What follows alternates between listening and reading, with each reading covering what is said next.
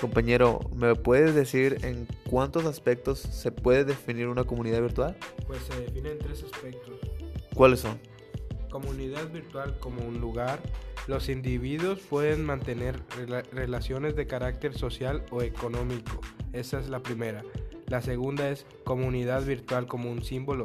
Los individuos crean una sensación de pertenencia.